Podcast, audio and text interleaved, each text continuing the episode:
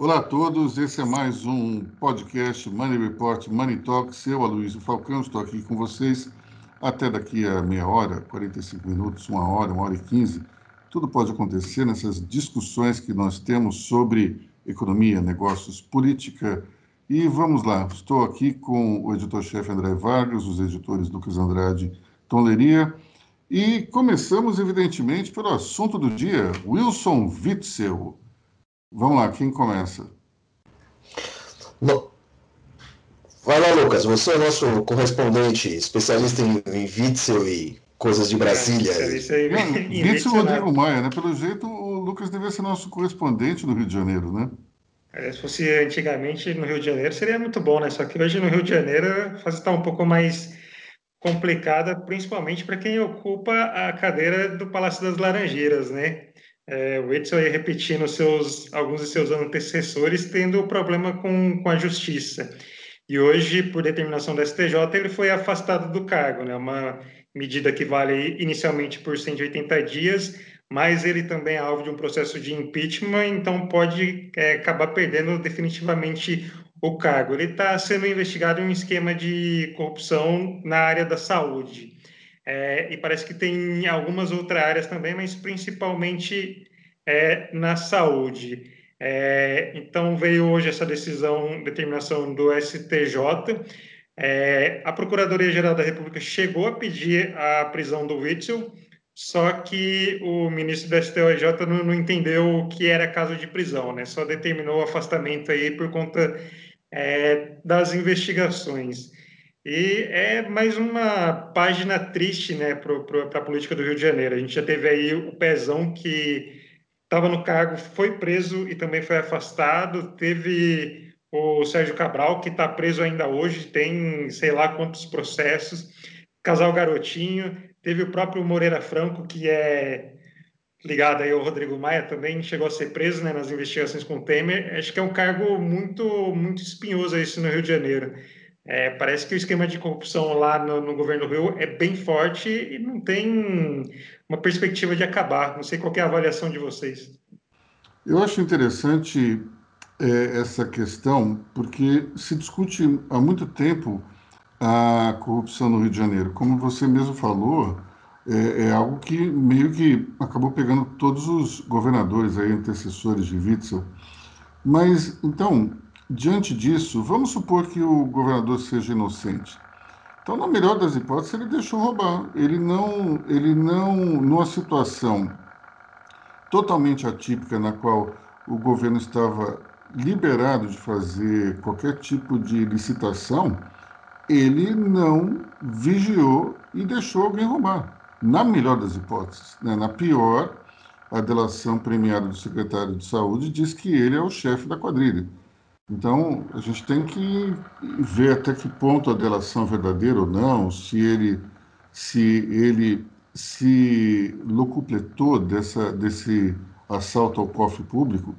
Vamos supor que ele seja inocente do ponto de vista de corrupção, mas aí ele é culpado de ter deixado esse processo correr solto. Como é que uma pessoa, é, em sã consciência, sabendo de todas as características inerentes a burocracia estatal no Rio de Janeiro deixa um processo assim sem nenhum tipo de governança. É, é realmente algo bem complicado. Mas esse, essa situação do Witzel me traz uma dúvida que eu não sei se vocês conseguem é, sanar, que é a seguinte: o STJ pode afastar um governador? Em tese, em tese não é só a LERJ que teria esse poder? Eu acho que eu acho que pode, eu acho que tem tem essa prerrogativa, né? Tanto é que foi um pedido da é, da PGR e também é só você pegar o caso do, do Pezão, quando estava no cargo também foi por determinação do STJ. O que é estranho é ser uma decisão monocrática. Você, vamos lá, assim, a gente não está é, avaliando aqui as acusações contra o Witzel, contra tudo, mas o Witzel é um governador que foi democraticamente eleito pela população. Então, assim, ele teve voto para estar tá lá, e aí um, é, um ministro com uma canetada resolve tirar ele do cargo. É, Por que, que é o Witzel pode ser defenestrado e, por exemplo, o STF, um ministro qualquer do STF não pode é, afastar o presidente Bolsonaro? Eu acho que é muito mais complicado você afastar é, o presidente do que um governador. Eu acho que até por conta é, das acusações, né, de tudo, todo o processo o, o, o Witzel ele é alvo de uma investigação federal, por isso que isso foi para o STJ. A decisão monocrática ela também cabe uma reavaliação do colegiado. Ele está afastado, por esses, mas isso vai ser votado de novo. Então, certamente a defesa do Witzel vai entrar com recurso praticamente de ofício, isso vai ser votado em algum momento pela turma da qual o, o ministro que, que expediu a decisão monocrática faz parte. Isso vai ser votado. Então a questão toda é que ele, foi, ele não foi afastado pelo TJ do Rio, porque a investigação é federal. Só que isso também diminui, o, o diminui as instâncias de recurso para ele. Isso quer dizer, então, que se houvesse uma investigação federal em cima do presidente, o STF poderia fazer a mesma coisa? Eu acho que não. Acho que no caso é, foi a mesma situação do Temer. É, o STF recebe a, a, denúncia e aí cabe à Câmara analisar né, a, a abertura daquele, daquele processo. Né? É, qualquer Ou decisão seja, pedindo o processo afastamento... é, é, como na Dilma também. O processo ele ele é presidido por, por alguém, algum ministro do STF na Câmara. Não, não. O, difere um pouquinho do, do impeachment. É, quando tem uma denúncia da PGR contra o presidente, isso precisa ser analisado pela Câmara. Aí, no caso, o Rodrigo Maia tem que colocar em votação, diferente do impeachment, o Rodrigo Maia não poderia segurar é, essa situação ele deveria, ele precisa colocar, como foi o caso do Temer na, na gestão passada, precisa colocar isso para análise. E aí eu só não, não sei agora se é maioria simples ou precisa daqueles dois terços dos, dos votos. Eu acho que precisa dos dois terços. Mas aí, necessariamente, ele precisa colocar em discussão no caso do presidente. Eu acho que em relação ao governador, é, não precisa do aval da, da Assembleia Legislativa. É, eu estou insistindo nesse assunto não porque eu, eu torça pela queda do presidente, não é isso não, mas é que volta e meia a gente tem eh, tensões entre os poderes, entre o judiciário e o executivo, e, e, é importante a gente ter uma noção do que pode e que não pode o STF. Nesse caso, ele não pode fazer como o ministro do STJ que, que determinou o afastamento do governador, e, e tudo bem, ainda precisa ser é, referendado pelo colegiado, mas é, é uma coisa que não se pode, pelo menos quando se fala de Palácio do Planalto, é, é algo que está fora de questão. Bom, é, e falando em Palácio do Planalto, o Bolsonaro está um tanto quanto nervoso, né, André? Exatamente, ele, tá, ele está com esse estremecimento em tese com o ministro Paulo Guedes, eu, eu, não vejo, eu não vejo a questão da maneira tão grave. Eu acho que é, é, a, tensão, a toda da situação, por, pelo fato do Bolsonaro ter rejeitado a proposta do Renda, do Renda Brasil, se deve muito mais à, à personalidade de ambos. Que é perfeitamente lícito um presidente pedir a um ministro que revise um projeto. Não há nada, não há nada errado nisso, faz parte do. Não é nem faz parte do jogo, é, é uma ordem. Olha, isso aqui não está bom, vamos, vamos, vamos aumentar isso, vamos cortar de um lado, vamos cortar do outro.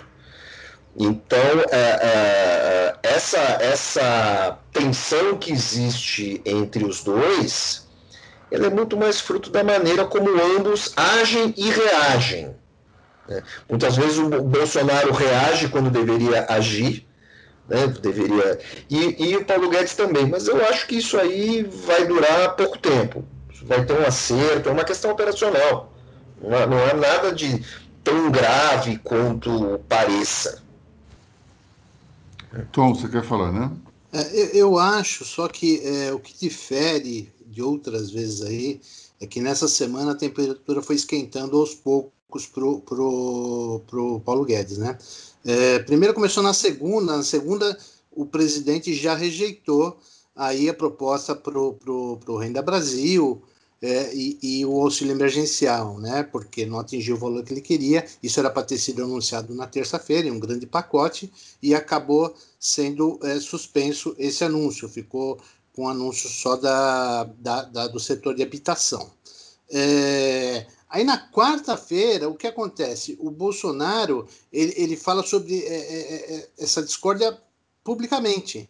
É uma coisa que ele levou a público dessa vez, né? Não foi uma coisa que ficou é, no palácio, né? Que aí a, a imprensa especula, tem coisa dessa vez não. Ele pegou e levou a público, o que levou, inclusive, é, um, um, aumentar ainda mais a temperatura, porque o Rodrigo Maia, mais no, no fim da tarde, diz que concordava com o presidente e que, e que a equipe econômica tinha deixado vazar a proposta sem ela ter sido é, efetivamente é, já, já aprovada pelo presidente, né? Então, quer dizer, o que, o que eu vi foi um aumento da temperatura aí, e aí a partir de quinta já parece que melhorou um pouco a situação, não, não teve tanto, tanta polêmica, né? André. Questão do, questão do vazamento, em primeiro lugar, é, é, quem já cobriu Brasília sabe que no Ministério da Economia sempre vazam informações, até porque os integrantes do Ministério têm conhecem o pessoal de imprensa, é, o pessoal de imprensa está sempre pedindo explicações sobre os mecanismos do trabalho do, do, Ministério da Economia, do antigo Ministério da Fazenda. Então, isso assim. Só que dessa vez isso assumiu um outro, uma outra escala.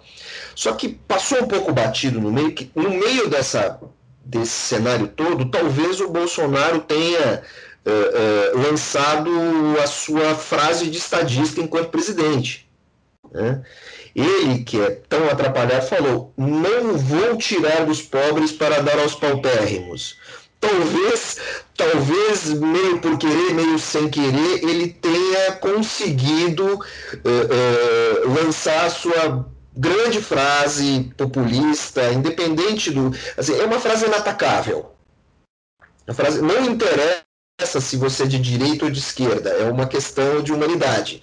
Uh, ele está correto. É, o Bolsonaro não erra sempre. Eu sou um cara que meto, meto o pé no Bolsonaro o tempo todo, até no ponto de vista pessoal, tá, mas assim, ninguém erra o tempo todo sempre. Né? E, e aí Bolsonaro provou dessa vez que, que ele estava certo. Só que assim, no meio dessa confusão toda, no meio do, da, da, da, tentativa de se cobrir os bastidores, essa frase passou batida e temos que dar até parabéns ao presidente. É o que eu falo até para um, um, colega nosso que está numa cruzada aí de críticas contra o presidente.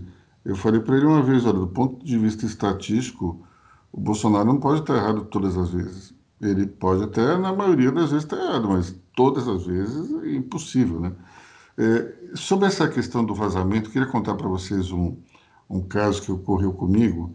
É, na, nos anos 80, eu fechando ali é, uma matéria para Veja sobre uma possibilidade de, de tabelamento de preços, e que era muito comum, de passagem, nessa década.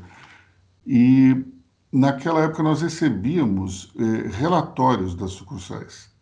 E esses relatórios eles vinham sob a forma de, de telex. Talvez o Lucas não, não tenha pego o telex, mas sem dúvida alguma o André e o Tom já pegaram, assim como eu. Mas aí eu lendo ali o, o telex vindo do, da sucursal de Brasília, e daí abria aspas e, e, assim, não há menor hipótese de tabelamento de preços eh, no Brasil, diz o secretário executivo do Ministério da Fazenda, fulano de tal. E daí o texto continuava. É, dentro do, do, primeiro escalão é, do Ministério, no entanto, há, é, há alguns, é, alguns é, nomes que, que acreditam ser inevitável um congelamento a curto prazo. Abre aspas. Não tem jeito, vai ter que congelar. Fecha aspas diz uma importante fonte ligada ao ministro Paraná. Entre parênteses, a anotação do, do jornalista, o mesmo secretário executivo acima. Ou seja, em off ele disse uma coisa, em on ele disse outra completamente diferente. Isso é muito comum, para os nossos ouvintes aí, muitas vezes você escuta, ou você vê, ou você lê declarações em on de pessoas do governo. Quando você vai falar em off, é exatamente o oposto. Então, é, muitas vezes esses balões de ensaio acabam sendo vazados de propósito para inviabilizar alguma coisa com a qual a pessoa não concorda.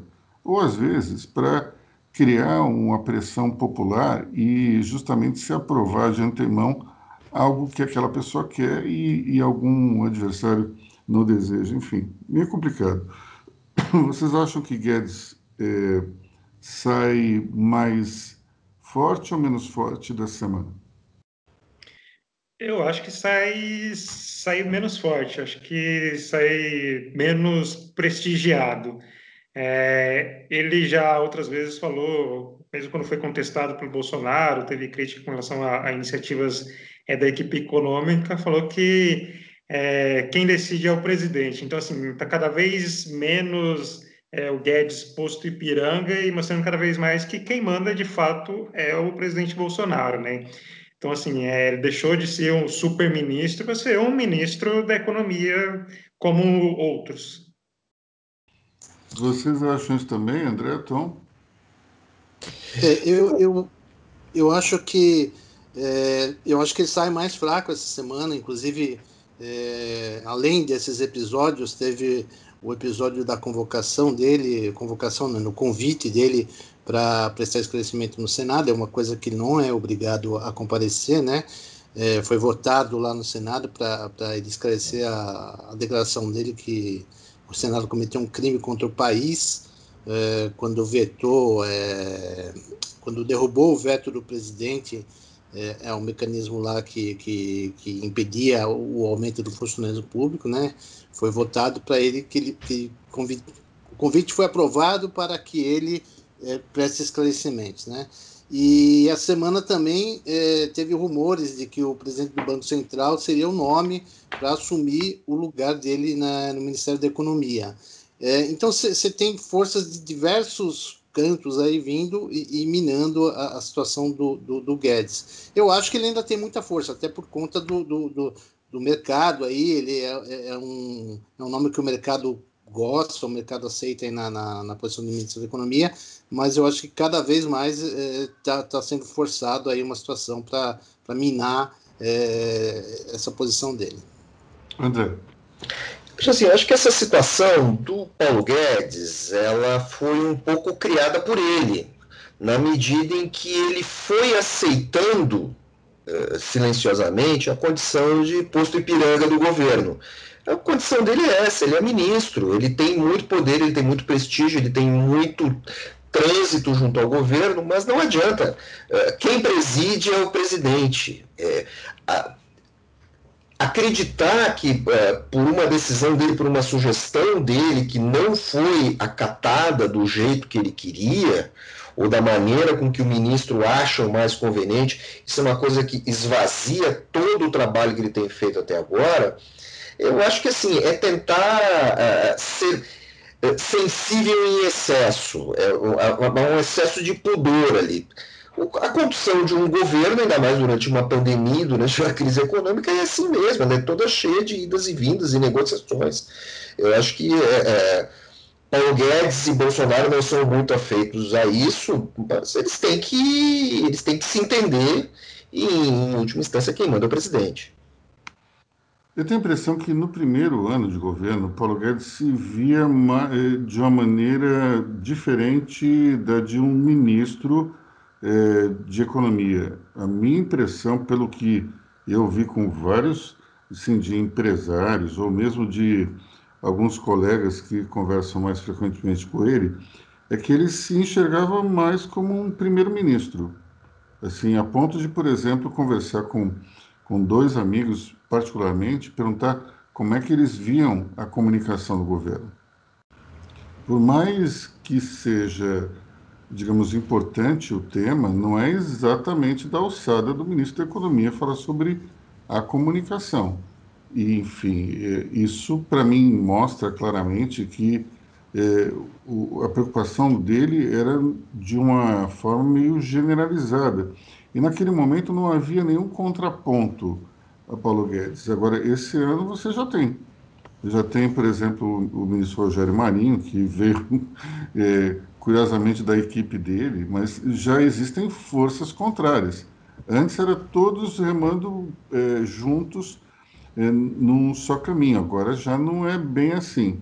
E, e nós não temos mais o espírito liberal da, da coisa. Você, você, antes, até na campanha, teve uma presença muito clara do Paulo Guedes como um ideólogo ali do, do, do presidente Bolsonaro. E, e, eu não sei se vocês lembram, teve um Roda Viva e a primeira pergunta foi: qual é o seu grande sonho? A resposta de Bolsonaro foi fazer do Brasil uma nação liberal. Eu não sei se vocês lembram. Sou, para mim, um tanto quanto falso, como eu tenho certeza que vários de vocês também pensaram a mesma coisa. Mas ali estava o cerne da aliança entre Paulo Guedes e Bolsonaro. Bolsonaro tinha que abraçar o liberalismo para que Paulo Guedes entrasse de corpo e alma é, dentro do governo, como aconteceu de fato. Só que esse, é, essa situação virou meio que um liberalismo à la Macri na Argentina. É, foi até um certo ponto e você teve a saída de pessoas importantíssimas para que é, o espírito liberal permanecesse no governo. Hoje já não tem. Então, para mim, me parece aquela situação do tipo: os dois estão se aturando, mas não necessariamente estão mais se gostando como antes. André queria falar alguma coisa, né? É, lembrei de um, uma coisa que, é, desde, desde adolescente, eu via no noticiário, que é o seguinte: todo ministro da Economia, desde, desde Funaro, no governo Sarney, sempre esses, esses, todos os ocupantes dessa cadeira sempre usaram a seguinte frase: conversamos com o presidente, falei com o presidente, vou falar com o presidente, vamos discutir, vamos apresentar ao presidente. Em última instância, sempre se fala isso. No início eu de uma... do Sarney, e depois ele falava, e aí a gente conversa com o Ulisses para ver o que faz. é. E no caso, e no caso do Paulo Guedes, a gente não escuta, eu, eu não lembro, desculpe, eu não lembro do Paulo Guedes fazer essa afirmação. Todos os ministros da Economia, da Fazenda e Planejamento do Brasil, em algum momento, no início da entrevista, ou no final da entrevista, né, naquela coisa meio de corredor ali e tal, uh, uh, todos eles sempre soltaram o que a gente, é, essa, o que a gente chama de aspas, essa, essa declaração. E eu não vejo isso, Paulo Guedes. Isso, isso pode ser um problema. Tá Mas, André, por outro lado, eu nunca vi também um presidente eh, terceirizar totalmente a decisão econômica para um ministro, desde a campanha. Quando ele inventou a história do posto Ipiranga, foi uma coisa muito clara. E, e vamos retroceder um pouco mais. Quando ele estava na pré-campanha, eu vi algumas entrevistas, né, quando questionado se ele entendia alguma coisa de economia, Bolsonaro dizia o seguinte: os presidentes militares também não entendiam nada, o que é uma grande balela, hein? Ernesto Geisel era, ele entendia profundamente da economia. Eu diria que Castelo Branco tinha noções muito fortes também de como é que funcionava é, o cenário econômico. Mas é, é interessante porque, na visão de Bolsonaro, os militares simplesmente terceirizaram a economia e tudo bem. E ele e fez a mesma coisa na cabeça dele. Nessa lógica aí tortuosa de Bolsonaro, que tem assim uns elementos parecidos com talvez o Costa e Silva, talvez com o Figueiredo, ele achava, preciso encontrar o meu Delfim. E na prática foi o que aconteceu. Ele encontrou alguém que tinha um respaldo muito grande do empresariado, um, um economista reconhecido internacionalmente, de cunho liberal, que casava de uma forma muito forte com a proposta de direita que ele vinha eh, pregando, e mais ainda, levava a proposta de direita dele a um patamar diferente. Uma coisa é você ser é, considerado um candidato de extrema direita, como Le Pen, por exemplo, na França. Outra coisa é você ganhar um verniz liberal. Você já, já entra na, na disputa de uma outra forma. E Paulo Guedes trouxe isso e trouxe um apoio poderoso do empresariado junto, isso foi um impulso muito grande. Mas é outra história, o, o cargo, ele modifica as pessoas. O cargo, ele traz, aos poucos, uma segurança e uma sensação de poder que é única. Talvez a única. Você tem dois casos que não tenham sido contaminados por esse, essa sensação de poder, que é o Temer e o Sarney, que eram vices que assumiram. Um outro vice que assumiu, mas foi contaminado, foi o Itamar. Mas o Itamar, ele podia, né, pessoal? Na, na gestão dele, ele acabou com a inflação, fez o sucessor e ganhou a Copa do Mundo. Então, o Itamar tem salvo-conduto para qualquer coisa. Eu vou. Hoje, hoje eu estou defendendo, hoje eu tô defendendo o Bolsonaro, viu? Hoje eu tô, estou diferente, não, não sou não sou uma mulher de sempre. A questão principal é o seguinte: o Bolsonaro pode declarar, poderia, pode declarar uh, que tem que falar com o Paulo Guedes, que o Paulo Guedes resolve tudo. O problema é o Paulo Guedes acreditar, é só isso. Esse é um ponto importantíssimo na política, né, André? A gente, a gente precisa sempre levar em consideração de que se alguém mais poderoso que você está te dando carta branca, é porque ele espera, no mínimo, que você pergunte algumas coisas para ele. E não que você se aproprie dessa carta branca totalmente sem, sem ouvir. É, é interessante porque, na prática, com o Mandetta aconteceu uma coisa meio parecida, né? Mandetta achou que ele tinha uma carta branca e começou a se irritar com as interferências do presidente, é, que, digamos, era uma questão também técnica, né, o combate do coronavírus, mas que era mais, digamos, contaminada por um por crendices, por senso comum e pela, pelo desconhecimento que todo mundo tinha e ainda tem em relação ao Covid-19.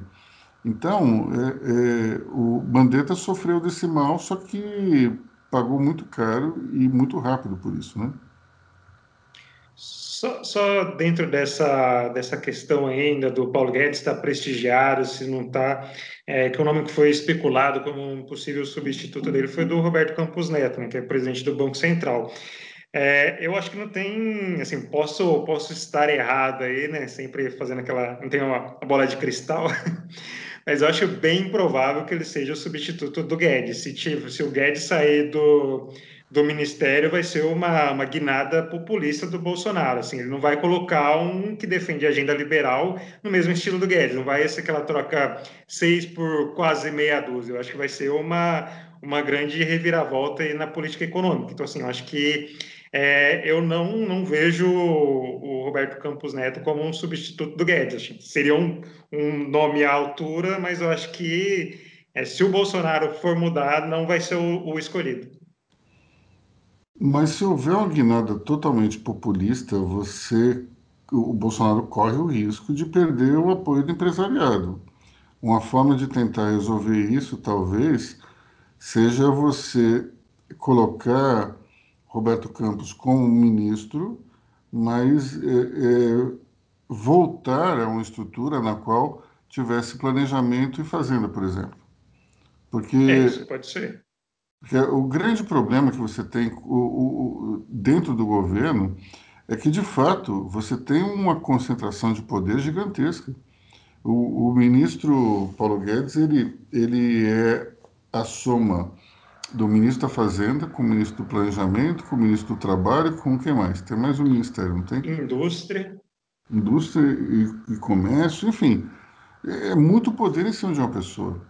E vamos combinar que uma pessoa não tem capacidade para exercer todas essas funções. É por isso que a equipe dele era tão boa e era uma equipe de tão alto nível, porque na prática quem toca certos assuntos é o secretário especial que está embaixo dele, não é ele. Mas tem um ponto importante aí nessa, nessa confusão toda de, do, do Paulo Guedes com, com o, o, essa situação nova aí, ou melhor, essa situação é, de concentração de poderes, que é, planejamento e fazenda são meio que times que competiam entre si. Eles não eram exatamente, eles podiam ser até complementares, Mas a, a função do planejamento, a função da fazenda, é, é, são, são funções que um fica regulando o outro.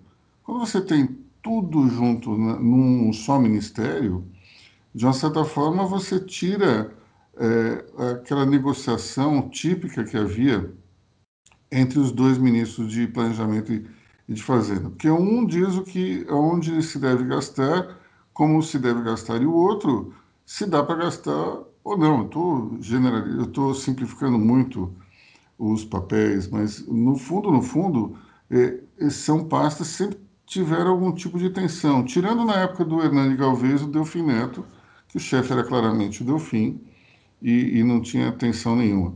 Mas é, sempre houve algum tipo de atrito entre essas duas pastas, que deixou de ter quando Paulo Guedes concentrou tanto poder. Então, eu, eu enxergaria até o, o Roberto Campos Neto entrando é, como um substituto do, do Paulo Guedes, mas numa situação na qual não se concentraria tanto poder.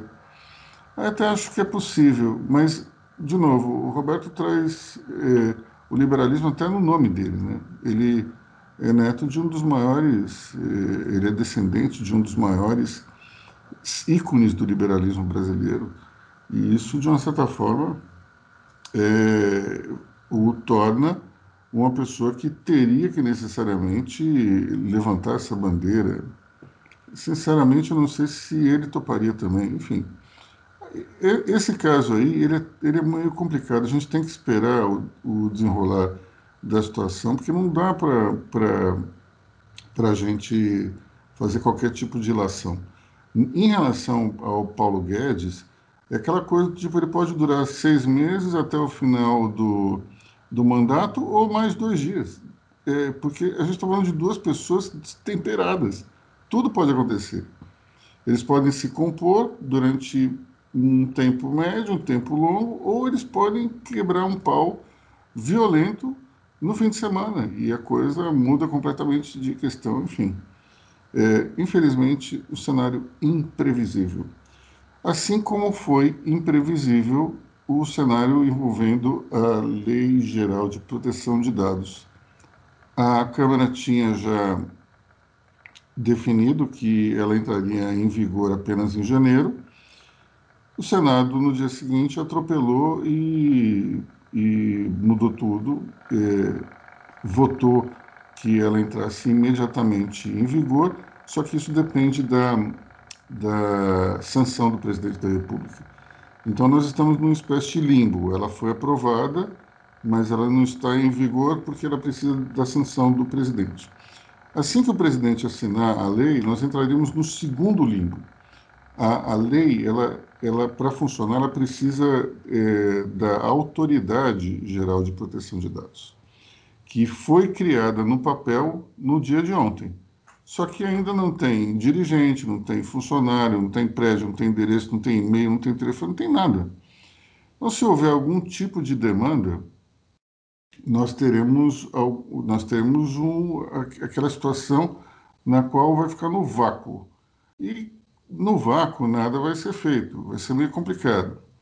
A lei ela estabelece que só se podem aplicar sanções, multas, penalidades depois de agosto de 21 e até lá, em tese, as empresas têm, teriam um tempo para se adaptar à nova situação.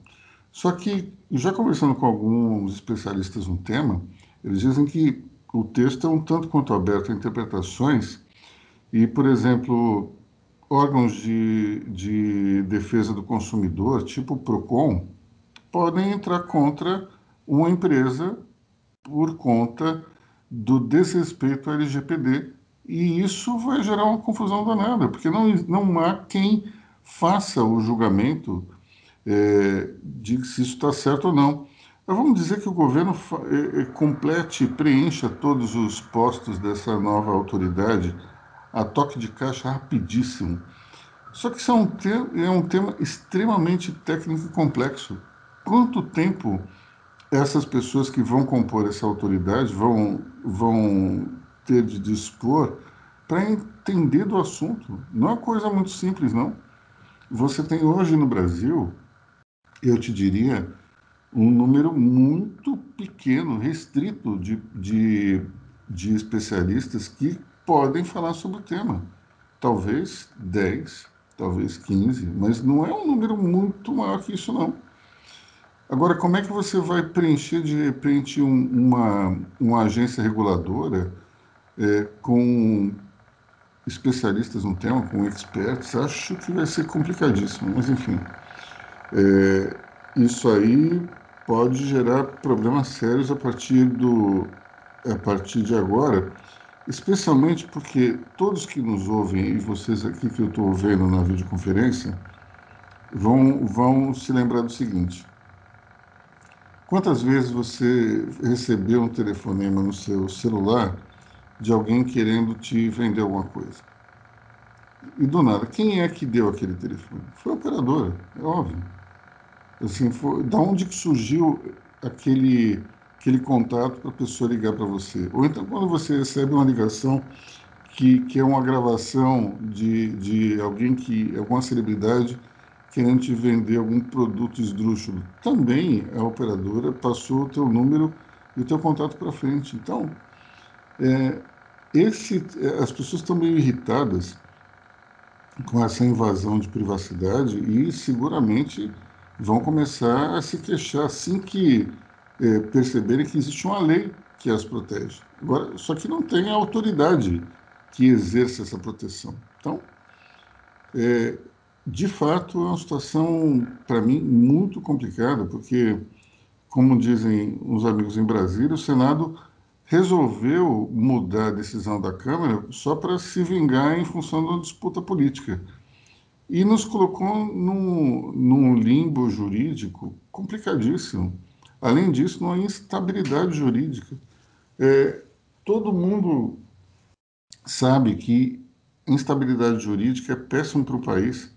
E em vez da gente diminuir a instabilidade, a gente está aumentando. Isso é terrível, não é bom não. É, no fundo, no fundo, quando os senadores tomaram essa decisão, eles deviam estar pensando não em criar algum tipo de rusga com a Câmara, mas deveriam pensar no Brasil. Isso, isso é uma coisa certa de fazer? Acho que não. Criamos mais uma instabilidade absolutamente à toa. Bom, meus amigos, acho que é, por hoje é só, né? Já tomamos bastante aí o, o tempo do nosso ouvinte. É, vamos torcer para que semana que vem a gente, a gente possa falar, ter assuntos mais agradáveis para discutir com o pessoal, em vez de somente ficar nos queixando. E vamos ver se André Vargas, é, até lá, vai também continuar defendendo o Bolsonaro, quem sabe? Né? Tudo é possível. Eu, eu Tudo depende do Bolsonaro. Tudo depende de Bolsonaro.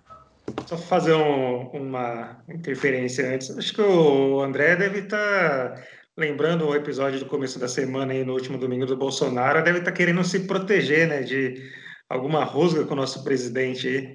Não sei se tem a ver com, com a ameaça que o Bolsonaro fez lá de bater em um repórter. Meu Deus do céu, é, é, se eu tivesse lá, ia virar que ia virar um barraco sem tamanho. Bom, é, sem contar que depois é, o, o, presidente se referiu aos jornalistas como bundões. Aí eu fiquei na dúvida se bundões eram jornalistas ou se eram as pessoas que ficavam doentes é, com maior gravidade do coronavírus. Sinceramente, fiquei na dúvida se ele se referia a nós ou às pessoas de maneira geral, mas enfim. É, o presidente tem os seus problemas, nós temos a nossa visão e a vida que segue, né? Então é isso aí, pessoal. Até a próxima, até semana que vem com o Money Report, Money Talks. Eu, Aloysio Falcão, desejo um grande final de semana para vocês. Até a próxima. Tchau. Até a próxima, até semana que vem. Tchau, tchau, pessoal. Até semana que vem.